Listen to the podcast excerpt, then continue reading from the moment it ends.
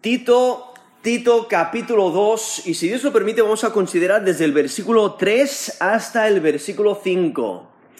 Tito capítulo 2, desde el versículo 3 hasta el versículo 5. ¿Refleja tu vida que temes a Dios y le sirves? ¿Refleja tu vida que temes a Dios y le sirves? Aquí, en esta eh, carta del apóstol Pablo a Tito, vemos a, Tito que se encuentra en Creta, es una isla de Grecia, y nos dice el capítulo 1, versículo 5, por esta causa te dejé en Creta, para que corrigieses lo deficiente y establecieses ancianos en cada ciudad, así como te mandé. Y el Tito se encuentra en una situación donde eh, hay poca enseñanza eh, genuina de las escrituras. Hay muchos que se oponen, muchos que critican y dañan. Incluso los describe desde el versículo 10 al versículo 16 del capítulo 1. Dice, porque hay aún muchos contumaces. Esto es Tito 1, 10. 1, 10. Porque hay aún muchos contumaces habladores de vanidades y engañadores, mayormente los de la circuncisión, a los cuales es preciso tapar la boca, que trastornan casas enteras, enseñando por ganancia deshonesta lo que no conviene. Uno de ellos, su propio profeta, dijo, cretenses, siempre mentirosos, malas bestias, glotones ociosos. Este testimonio es verdadero. Por tanto, repréndelos duramente para que sean sanos en la fe, no atendiendo a fábulas judaicas ni a mandamientos de hombres que se apartan de la verdad. Todas las cosas son puras para los puros, mas para los corrompidos e incrédulos nada les es puro, pues hasta su mente y su conciencia están corrompidas. Profesan conocer a Dios, pero con los hechos lo niegan, siendo abominables y rebeldes, reprobados en cuanto a toda buena obra. He leído Tito del versículo, eh, Tito capítulo 1, desde el versículo 10 hasta el versículo 16, donde presenta estos estas personas que no quieren creer el Evangelio genuino y son tercos en su maldad y, se oponen a la sana doctrina y por ello Tito está allí enseñando la, sana doctrina, enseñando la palabra de Dios, eh, enseñando cómo los creyentes deben de reflejar a Cristo en sus vidas andar en pureza y santidad y poner en práctica los mandamientos de Dios. O sea, cómo vivir en la práctica de, la fe. Vivir como Cristo quiere que vivamos.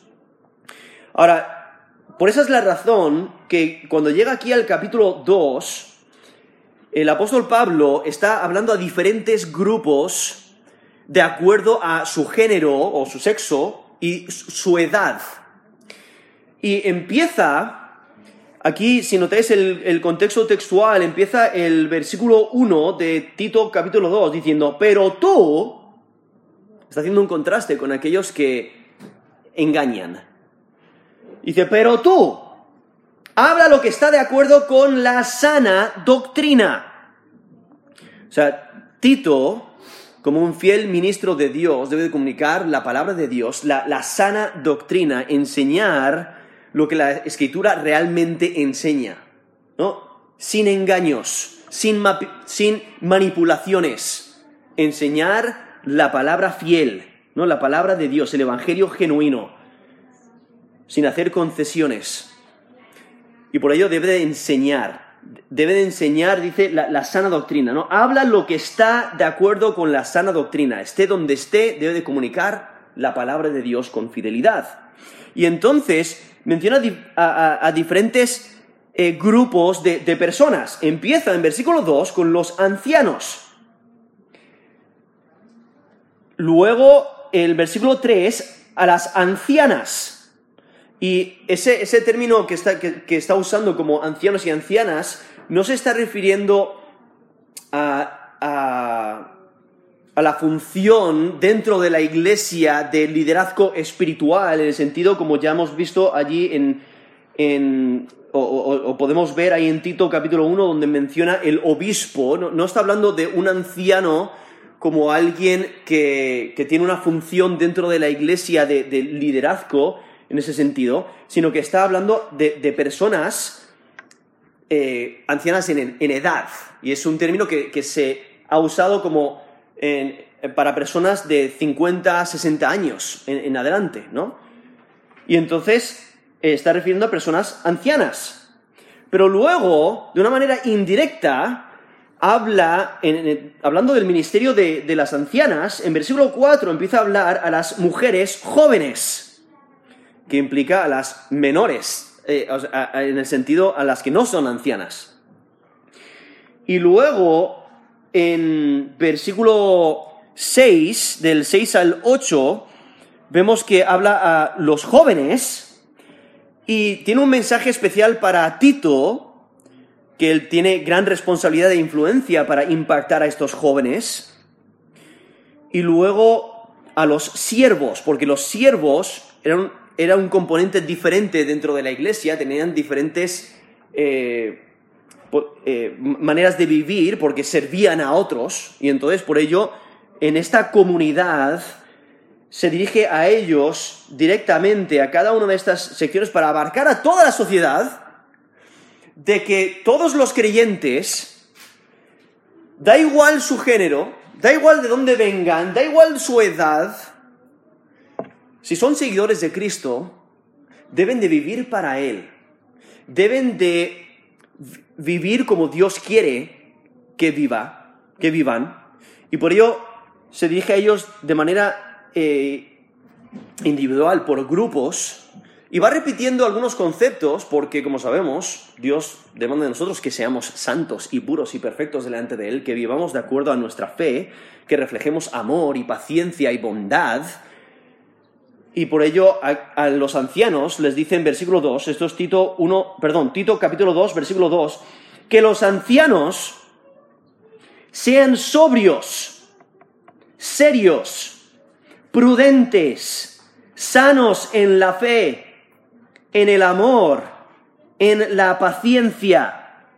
Y es obvio que, o sea, todos los que han pasado tiempo en las escrituras, todos los que eh, han, se han acercado a Cristo, eh, creen en Jesús como Señor y Salvador y han madurado en la fe, deben de reflejar esto, cuando lleguen a esa edad de anciano, deben de reflejar santidad, deben de ser ejemplos del creyente. Está, está mostrando la importancia de vivir de acuerdo al Evangelio y el Evangelio te va transformando y te va cambiando y te va haciendo más y más como Jesucristo. Entonces, mientras más tiempo llevas en el Evangelio, más ejemplo debes de ser y, debes de, usar ese ejemplo para impactar a los de tu alrededor. Pero entonces llega aquí al, versículo 3 y el pasaje que vamos a considerar eh, se refiere directamente a las mujeres, empezando con las ancianas y luego a las mujeres jóvenes. Y ese es el versículo 3 hasta el versículo 5, donde empieza con las ancianas, y lo, que está haciendo con, eh, este, esta sección aquí en Tito es mostrando que cada persona tiene una labor espiritual. Y es esencial para que la comunidad creyente prospere.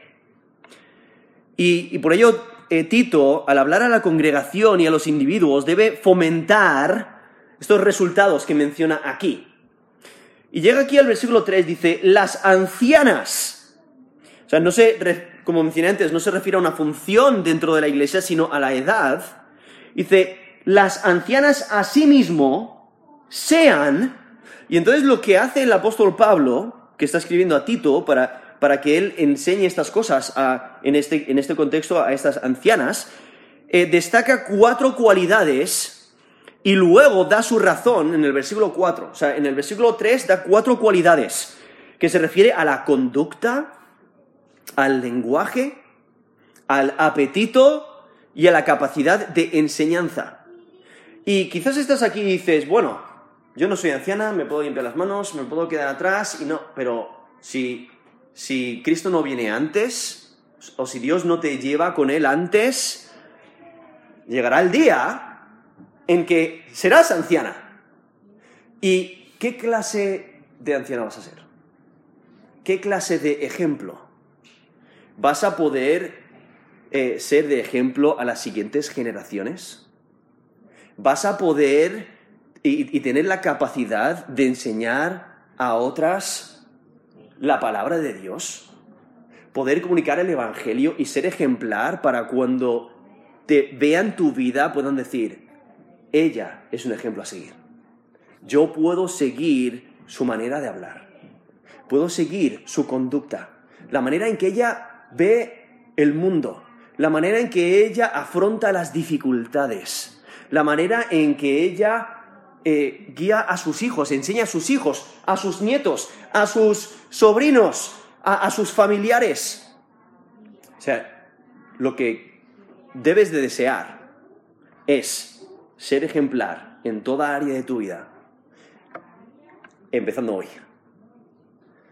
Y si Dios permite que llegues a esa edad de anciana, que puedas reflejar estas características, porque esta debe ser la meta. E, e, esto es algo que se va creciendo en ello poco a poco hasta que eh, reflejas estas características. Entonces empieza hoy, ¿no?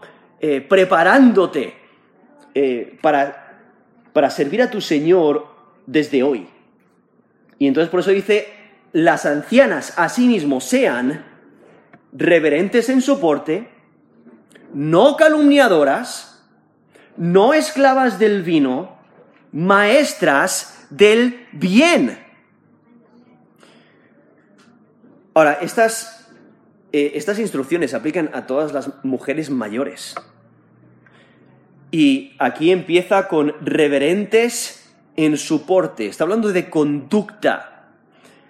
Realmente eh, es el porte, lo que significa ese término porte es la idea de conducta, o sea, cómo se conduce por la vida, cómo vive, cómo, cómo, qué, clase de conducta refleja. Y ese término reverentes es, es la idea de, de, con reverencia, con santidad. Entonces, esa frase, reverentes en su porte, es, e incluso se, se ha usado anteriormente en otros textos, como una conducta apropiada en un templo.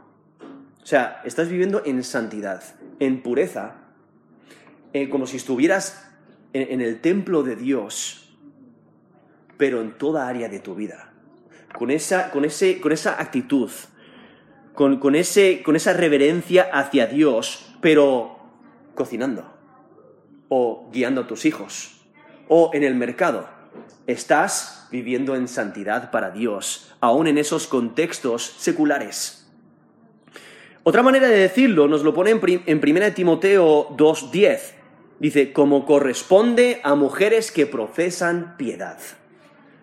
Piedad es eh, la idea de, vivir en el temor de Dios. Es practicar lo que, lo que es justo delante de Dios. Hacer lo que es agradable delante de Dios. Entonces, eso es 1 Timoteo 2.10.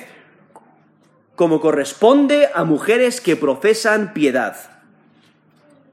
O sea, si profesas piedad, si profesas que temes a Dios, vive de acuerdo a esa profesión. Y entonces esta idea de reverentes en su porte, volviendo aquí a Tito 2, versículo 3, reverentes en su porte, es la idea de, de tomarse en serio el Evangelio.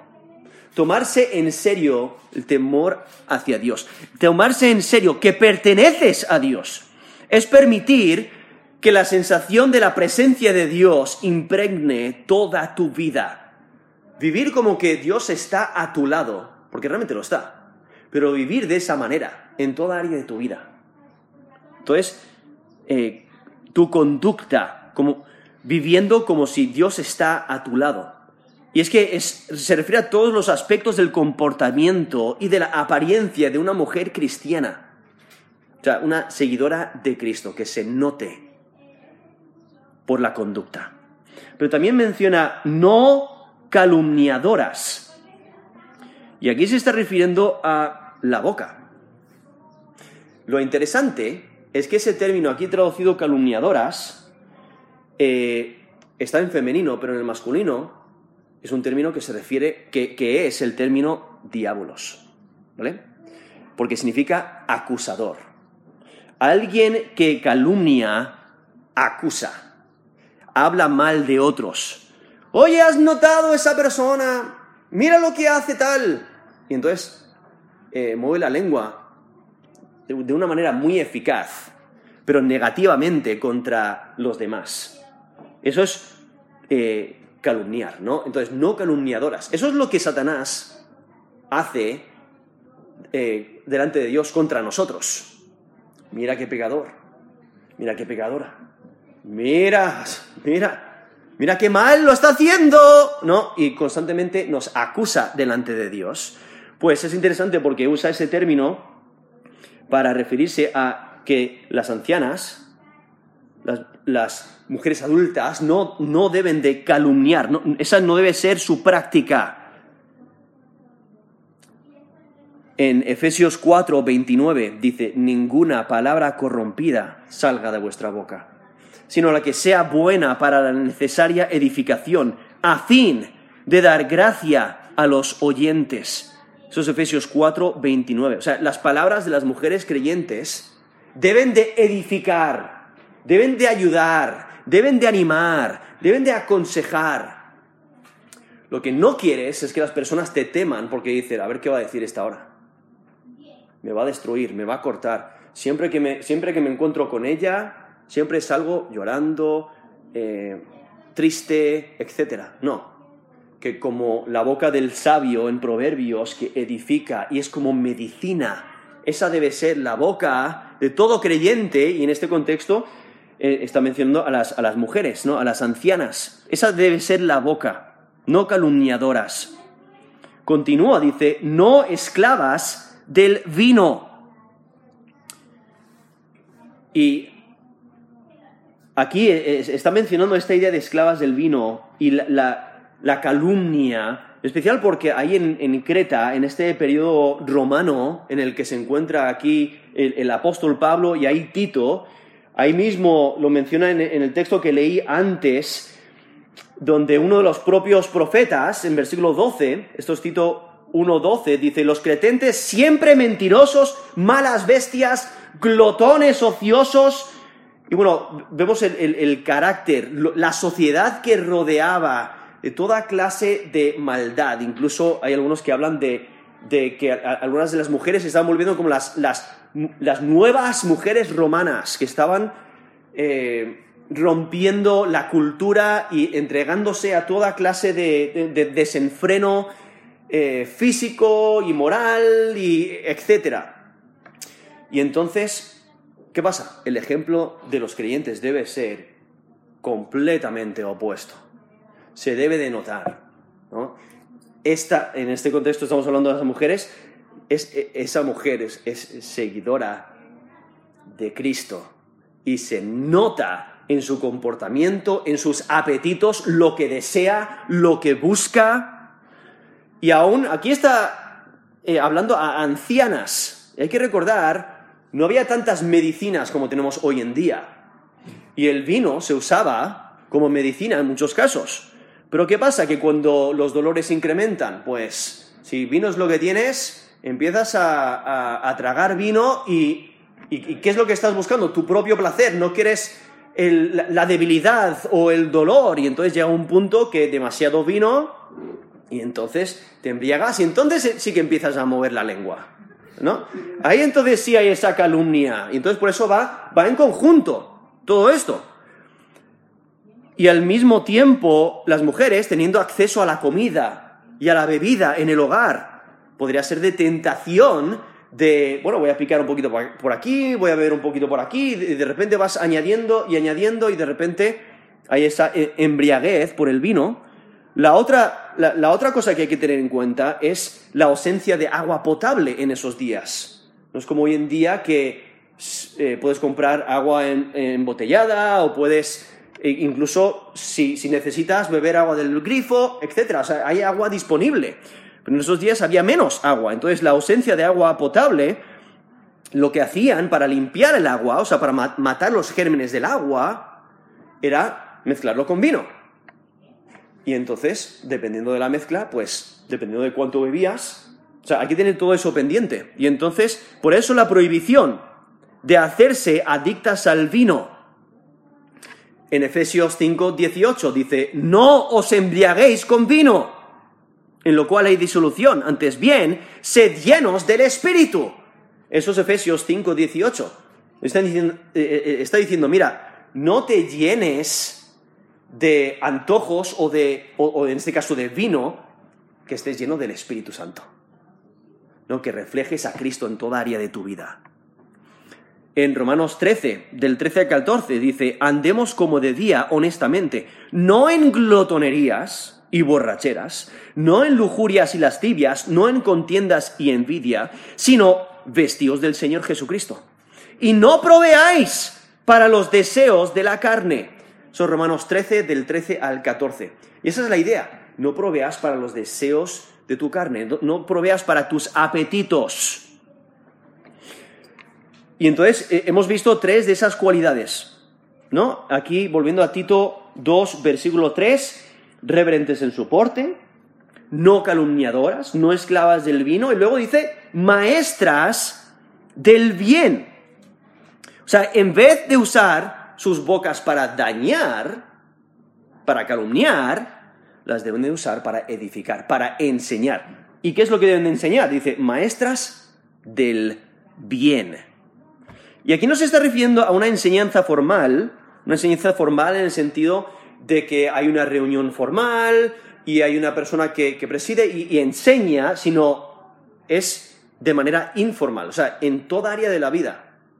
Estés en el mercado, estés en el campo, eh, eh, eh, estés, estés en la cocina o te encuentras con una persona en la calle, vas enseñando a temer a Dios enseñando a poner en práctica los mandamientos de Dios. Es una enseñanza personal, maestras del bien. ¿Qué es lo que estás enseñando? Estás enseñando a hacer el bien, agradar a Dios. ¿Cómo? Por medio de tu boca, pero también por medio de tu ejemplo, de tus acciones. Y es que cada congregación tiene necesidad de mujeres maduras en la fe que enseñen a otras mujeres. Tiene una función de discipular, a, las mujeres jóvenes dentro de la congregación, porque si notáis, aquí menciona, deben de ser, estas ancianas deben ser maestras del bien, y luego nos da la razón, en versículo 4, diciendo, que enseñen las mujeres jóvenes. O sea, esta es la función. Estas mujeres maduras en la fe deben de comunicar lo que es bueno y, deben de enseñar a las que son más jóvenes que ellas. ¿Qué les deben de enseñar? Y aquí, aquí lo menciona. Versículo 4. A amar a sus maridos, a amar a sus hijos, a ser prudentes, castas, cuidadosas de su casa, buenas, sujetas a sus maridos, para que la palabra de Dios no sea blasfemada. Entonces hay propósito en ello. Y estas ancianas primero deben de ser e e ejemplos a seguir. O sea, la edad, simplemente por tener la edad, no te califica. Tienes que ser creyente genuino, tienes que ser ejemplar en toda área de tu vida, tienes que reflejar las cualidades que he mencionado antes, reverentes en su porte, no calumniadores, no esclavas del vino, maestras del bien. La clave es la piedad, ¿no? el temer a Dios, el ser madura en la fe es necesario ser ejemplo de la vida cristiana. Y entonces aquí vemos a estas ancianas que tienen esta función de discipular a las mujeres jóvenes dentro de la congregación. Al igual que discipular y enseñar a quiénes? A sus propios hijos, a sus propios familiares, a, sus nietos, etc. ¿no? E enseñar a los que tiene a su alrededor a temer a Dios. Y lo que está destacando es que cada persona tiene la responsabilidad de hacer discípulos. O sea, Cristo en Mateo 28 del 19 al 20 nos da la responsabilidad a todos. Cuando Mateo 28, 19 dice, por tanto, id y hacer discípulos a todas las naciones, bautizándolos en el nombre del Padre y del Hijo y del Espíritu Santo, enseñándoles que guarden todas las cosas que os he mandado. He aquí, yo estoy con vosotras todos los días hasta el fin del mundo. Amén. Eso es Mateo 28 del 19 al 20. O sea, cada uno de nosotros tiene la responsabilidad de hacer discípulos. Y entonces empieza con aquellos que están más cerca de ti. Haz discípulos. Y entonces aquí están estas ancianas, no, tienen experiencia en la vida, tienen experiencia en el matrimonio, tienen experiencia con hijos, ellas deben de ayudar a las jóvenes a ajustar sus responsabilidades. Es un ministerio donde, si notáis, es un ministerio donde las mujeres son responsables. Las mujeres ancianas deben de enseñar a las mujeres jóvenes. Y este papel de enseñanza es para aquellas mujeres que han llegado al nivel de, madurez necesario. No esta responsabilidad la tienen mujeres ejemplares y tiene esta responsabilidad porque hay eh, ciertas enseñanzas que el pastor de la iglesia no puede enseñar a, mujeres, a mujeres jóvenes. Y entonces hay esa, esa protección también, ¿no? Protegiendo al, pastor, a los líderes, a los varones de la iglesia y los hombres eh, teniendo sus responsabilidades, pero también las mujeres teniendo sus responsabilidades. En especial aquí vemos enseñando a las generaciones siguientes a temer a Dios. Y entonces llegamos aquí al contenido de, lo que deben de enseñar en el versículo 4 y versículo 5. Y estas eh, cualidades y habilidades son de gran provecho, o sea, contribuyen al ánimo y a la instrucción en la fe, y dan gloria a Dios. Y, el apóstol Pablo, si notáis, escoge aplicarlo a la familia. Por eso empieza diciendo que enseñen a las mujeres jóvenes a amar a sus maridos y a sus hijos. ¿Por qué es tan esencial enfocarse en la familia? Porque en el pasaje que leímos antes, en Tito 1.11, dice que estos, esta oposición, estos enemigos, ¿qué es lo que hacen? Trastornan casas enteras. O sea, están dañando las casas, las están dividiendo, están eh, enseñándoles que pueden vivir como quieran ¿no? y pueden ajustarse a la cultura sin ningún problema pero la escritura no enseña eso. Y entonces están trastornando casas enteras y por eso el contexto que aquí menciona lo aplica directamente a la familia. Y Tito debe de utilizar a las ancianas que son maduras espiritualmente para ayudar a las jóvenes a honrar a Dios y a reflejar a Cristo en sus actitudes. Y esta enseñanza es para todas las mujeres jóvenes.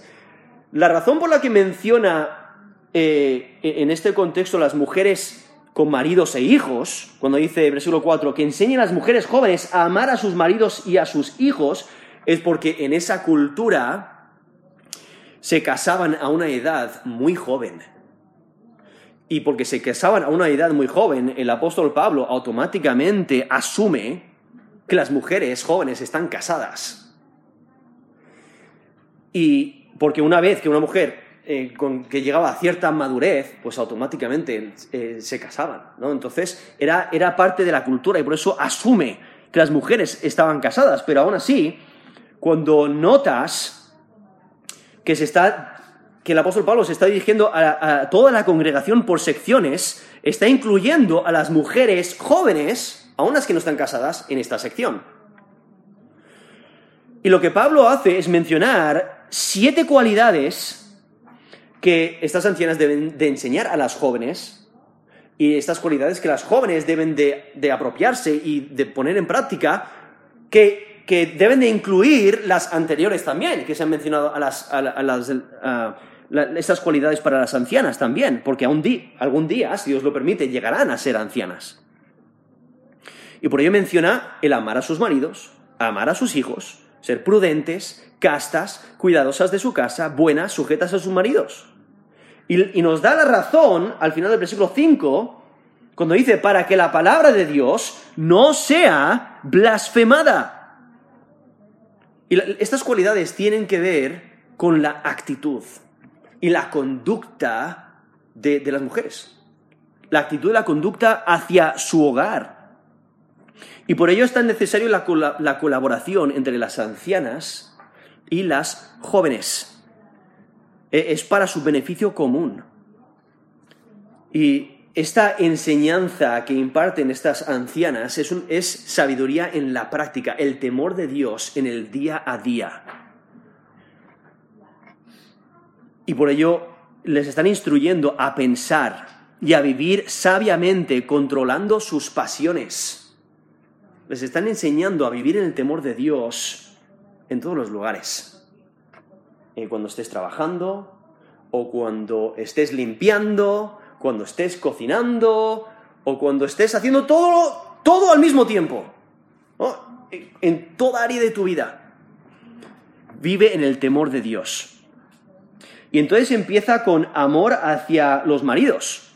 Dice, que enseñen, esto es Tito 2.4, que enseñen a las mujeres jóvenes a amar a sus maridos y a sus hijos empieza con amar a sus maridos, porque eh, hay que recordar que en ese contexto las mujeres no escogían a sus maridos. Los maridos eran los que escogían, daban la dote y había esa e, e, ese matrimonio. Y entonces las mujeres no escogen a sus maridos. Entonces no era si amas o no a tu marido, es tu marido y tienes que aprender a amarlo. Y entonces, por eso es apropiado en una cultura donde la mujer no escoge al marido. Y está hablando de un amor sacrificial y servicial. O sea, estas ancianas deben de enseñar a las mujeres jóvenes que muchas veces eh, son muy jóvenes, las, esposas. Son, son, las mujeres son muy jóvenes. Están casados con maridos, están teniendo hijos a una pronta edad. Y ellas no quieren sacrificarse, no quieren eh, ser serviciales, pero eso es lo que les deben de enseñar. Y es que la lección de amar es apropiada a todas las edades e implica que el amor hacia el esposo es algo que se puede aprender, se va aprendiendo. E, ese amor hacia los, hacia los esposos, hacia sus maridos. Y lo que destaca es que la, recepción del Evangelio puede crear relaciones matrimoniales fuertes, piadosas, sin egoísmo, ¿no? reflejando amor hacia sus propios maridos. Pero entonces, incluye ahí también a sus hijos, lo cual es, muy esencial incluso el día de hoy, en nuestro contexto en esta sociedad donde hay tantos abortos, es obvio que muchos no aman a sus hijos. Y por ello es necesario exhortar a las madres a amar a sus hijos. Porque los niños necesitan esa lealtad, ese amor de, de, su madre. Y es que la mujer, lo que hay que recordar es que no está presentando a la mujer como que ella es la que tiene todas las responsabilidades paternales. Ella es la que lo hace todo para los hijos. El esposo no. No, no está diciendo eso. O sea, deben de, deben de eh, involucrarse los dos. El marido también se involucra. Pero esta integridad maternal facilita la crianza de los hijos y une a la pareja en el desafío de educar a sus hijos en los caminos de Dios. O sea, aquí el enfoque es que la mujer viva para Dios en toda área de su vida y al amar a Dios va a cumplir sus responsabilidades con su familia, va a amar a su marido y va a amar a sus hijos y eh, sacrificarse por ellos, eh, ayudarles, animarles, enseñarles, eh, servirles, etc. Y entonces continúa en versículo 5 diciendo, a ser prudentes. Ahora, ese término prudente es la idea de tener control propio, es tener una mente sobria. Entonces, no explotar de repente, simplemente porque algo ha ocurrido, eh, sino tener control. Es, es dejarse controlar por el Espíritu Santo. No dejarse controlar por la naturaleza pecaminosa.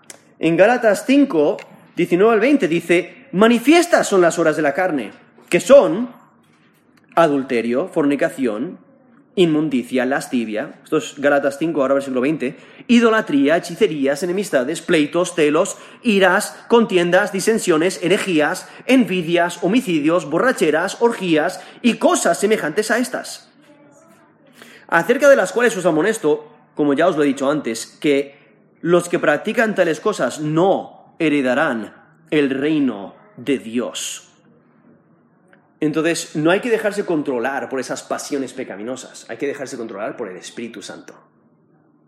Y poner en práctica el fruto del Espíritu, lo cual justamente los versículos que siguen ahí en Galatas 5 habla del fruto del Espíritu, que, que se debe de reflejar. Esto es Galatas 5, versículo 22, dice, más el fruto del Espíritu es amor, gozo, paz, paciencia, benignidad, bondad, fe, mansedumbre, templanza. Contra tales cosas no hay ley. Eso es lo que debes de reflejar. Debes de reflejar ese control propio a eh, que estás controlado por el Espíritu, por el Espíritu Santo y no te estás dejando controlar por la naturaleza pecaminosa, sino que es lo que reflejas, el Espíritu Santo. Y ese fruto del Espíritu ahí mismo nos lo dice en Galatas 5 del 22 al 23, reflejando ese amor, ese gozo, esa paz, esa paciencia, esa benignidad, bondad, fe, mansedumbre, templanza, en toda área de tu vida, reflejando a Cristo. Y por ello aquí dice que sean prudentes. Volviendo aquí a Tito 2, versículo 5. No solamente deben de amar a sus maridos y a sus hijos, y deben de ser prudentes, sino también castas. Ahora, ese término castas, en el lenguaje original tiene la idea de santas, de puras, o sea, vivir en pureza libres de pecado, intachables, sin mancha. Y, de lo que está hablando es vivir en santidad en toda área de tu vida. Santidad en tus relaciones. Eso implica fidelidad al esposo. Implica pureza moral. O sea, es santidad, es pureza, reflejando eh, a Cristo en toda área de tu vida. Nos dice 1 de Juan 3:3, todo aquel que está, eh, perdón, todo aquel que tiene esta esperanza en él, se purifica a sí mismo, así como él es puro. Eso es 1 de Juan 3:3. Entonces esta idea de castas o de santas puras es el reflejar pureza, el reflejar santidad, eh, siempre, en toda, toda área de tu vida. Continúa diciendo aquí en Tito 2, versículo 5, cuidadoras de su casa. Y lo que se está refiriendo es, es ocuparse en, en su casa. Ahora, eso no requiere que las mujeres solo trabajen en casa, ¿no? Que se queden en la cocina, le cierran la puerta, le ponen rejas y no puede salir. No, no está diciendo eso. Sino que debe de realizar las responsabilidades de, la casa de manera eh, irreprensible, con respeto y con conciencia pura. O sea, cumple sus responsabilidades. Vive en el temor de Dios y hace lo que debe hacer. Se ocupa de su casa. Eh, como mencioné antes, muchas de, las esposas eran muy jóvenes. Entonces, pues, eh, no quieren limpiar la casa, o no quieren hacer la comida, no quieren cuidar de sus hijos ni de su marido. Entonces, por eso es algo que se les debe de enseñar. Eh, y, no es, no es la idea de que se deben de solamente quedar en casa, porque cuando consideras la mujer virtuosa de Proverbios 31, Proverbios 31, la mujer está, eh, involucrada activamente en la sociedad y en el comercio. Nos dice Proverbios 31, 27, considera los caminos de su casa, o sea, está constantemente eh, ocupándose en, cosas de su hogar, proveyendo para sus necesidades, sea comida, sea ropa, sea cobijo, sea, sea lo que las necesidades que hayan, provee para ellas. Lo que Pablo está hablando al, mencionar aquí que deben de ocuparse de eh, ser cuidadosas de su casa, es, está hablando de diligencia, está hablando de atención, atención en las cosas del hogar. Porque la, mujer ama y no descuida a su marido ni a sus hijos. Lo que Pablo está rechazando es la pereza, la inactividad. El no voy a hacerlo porque no, no me da la gana, porque no quiero. No, está diciendo, debes de de hacer todo, cumplir tus responsabilidades, hacerlo todo de manera irreprensible, con respeto y una conciencia pura. Y entonces continúa, o sea, ya ha mencionado varias características, ¿no? En versículo 4, amar a sus maridos, también a sus hijos. Versículo 5, a ser prudentes, castas, cuidadosas de su casa. Y, aquí dice buenas. Lo más, probable es que se esté refiriendo a amabilidad bondad. O sea, que sea excelente en la amabilidad. O sea, que no sea una persona la cual no quieras estar cerca de, esa persona, sino que los hijos quieren estar donde está su madre. Que las personas quieran ir hablar con, con eh, esta mujer porque es tan amable. Lo que está reflejando es la manera en que trata su hogar.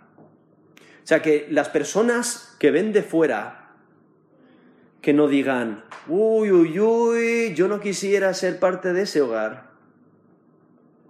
O, que pasen por la calle y, escuchen un montón de gritería por la ventana, o etcétera.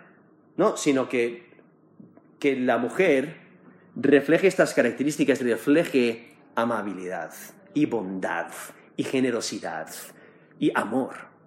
Eh, eh, podemos ver la, conexión que tienen todos estos detalles, ¿no? reflejando esa bondad y ese amor hacia los de su hogar y hacia los de su alrededor. Continúa diciendo, sujetas a sus maridos. Nos está refiriendo a que deben de someterse a sus propios maridos. O sea, las mujeres deben de vivir sumisas al liderazgo amoroso de sus maridos las mujeres deben de otorgar o dar sumisión. Nos dice Efesios 5, del 21 al 23. Primero nos dice, someteos los unos a los otros en el temor de Dios. O sea, cada uno debemos tenemos esa responsabilidad de poner a los demás como superiores a nosotros mismos, como nos dice Filipenses. Eh, pero aquí vemos en especial, dice, las casadas, esto es Efesios 5, versículo 22, las casadas estén sujetas a sus propios maridos, como al Señor. Porque el marido es la cabeza de la mujer, así como Cristo es la cabeza de la iglesia, la cual es su cuerpo y Él es su Salvador. Eso es Efesios 5 del 21 al 23. Entonces, viendo eh, que es un mandato de Dios. O sea, Dios eh, ha, puesto al marido como la cabeza de la mujer, y aquí mismo lo explica, como Cristo es la cabeza de la iglesia. Y entonces hay esa unión, pero esa sumisión que deben de, que deben de reflejar las mujeres hacia sus maridos. Y es algo que vemos vez tras vez en, este, en, las escrituras y en la enseñanza de las escrituras, viendo ese orden que Dios ha establecido. ¿no? Las mujeres deben de vivir sumisas al liderazgo de sus maridos. En primera de Pedro 3, del 1 al 2, dice, asimismo vosotras mujeres, estad sujetas a vuestros maridos, para que los que no creen la palabra, ahí lo está aplicando aún si tu marido no es creyente, debes de someterte. Y aquí nos dice la razón. Dice, para que también los que no creen a la palabra sean ganados sin palabra por la conducta de sus esposas, considerando vuestra conducta casta y respetuosa. Eso es 1 de Pedro 3, del 1 al 2. Entonces, aún si tu marido no conoce al Señor como, como, eh, como Salvador, no conoce a Jesús como Señor y Salvador, aún así debes de someterte. ¿Hasta qué punto? O sea, porque no te debes someter si obedecerle resultaría en violar la escritura. No si te dice, ve a robar a esa mujer o ve a robar ese banco. Pues no, porque la escritura dice, no robarás. ¿No? Creo que lo entendéis. Entonces, en ese caso, pues no debe de someterse a su marido, sino que se somete a Dios. No debe someterse a su marido si obedecerle resultaría en dañar su relación con Cristo. O si obedecerle resultaría en violar su conciencia. O si obedecerle resultaría en poner en riesgo a los hijos. O si obedecerle resultaría en facilitar el pecado del marido. El punto es que hay que vivir para Dios. Y Dios es primero y evaluar todo conforme a la escritura. Y entonces cuando lo evalúas todo conforme a la escritura, si, si va en contra de, las, de lo que te está pidiendo tu marido, va en contra de lo que dice la escritura, entonces no lo hagas. Sométete a Dios. Pero si no, sométete. Sométete a eh, tu marido. Esta sumisión de las mujeres les da a los maridos el espacio para amarlas como Cristo amó a la iglesia. Como nos dice Efesios 5:25, Maridos, amad a vuestras mujeres, así como Cristo amó la iglesia y se, entregó a sí mismo por ella. ¿No? Esa es la exhortación a los maridos, que deben de amar a sus mujeres y dar su vida por ellas. Amarlas hasta ese punto, como Cristo a la iglesia. Y entonces vemos aquí este, esta sumisión que las mujeres deben de tener hacia sus maridos. Y entonces cuando notamos esas siete características, ¿no? Ahí desde el versículo 4 al versículo 5. ¿Cuáles son? Amar a sus maridos, amar a sus hijos, ser prudentes, castas o santas, cuidadosas de su casa, buenas o bondadosas, eh, amigables, amables, sujetas a sus maridos, nos da la razón. La última frase del versículo 5 nos da el propósito de todo esto. Para que la palabra de Dios no sea blasfemada. Entonces, la, cuestión es la reputación de los creyentes. Los creyentes deben de reflejar a Cristo en toda área de su vida. Y las mujeres en este contexto deben de vivir para Cristo en piedad, para que las personas, cuando tengan contacto con ellas o cuando las observen, no tengan nada malo que decir del Evangelio. No puedan blasfemar, que es la idea de hablar mal o hablar sin respeto o difamar. Y decir, oye, ¿has visto lo que están haciendo estas mujeres eh, que, seguidoras de Cristo? ¡Wow! Vaya problema que causan. O mira cómo hablan. O mira cómo se tratan las unas, o las unas a las otras. O mira cómo, cómo tratan a sus maridos o a sus familias. Cómo le gritan a los hijos. Que no se pueda decir eso sino que deben de ser ejemplares, que no se pueda blasfemar la palabra de Dios ni a Dios mismo. Y por eso ahí está el propósito, ¿no?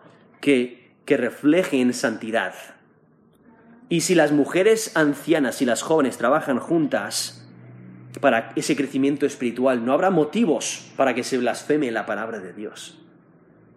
Y por ello la, la conducta de cada creyente pero aquí en especial las mujeres, la conducta de, las mujeres creyentes debe de respaldar el Evangelio. O sea, que se muestre que el Evangelio transforma vidas y que te hace vivir en piedad para que glorifiques a tu Señor.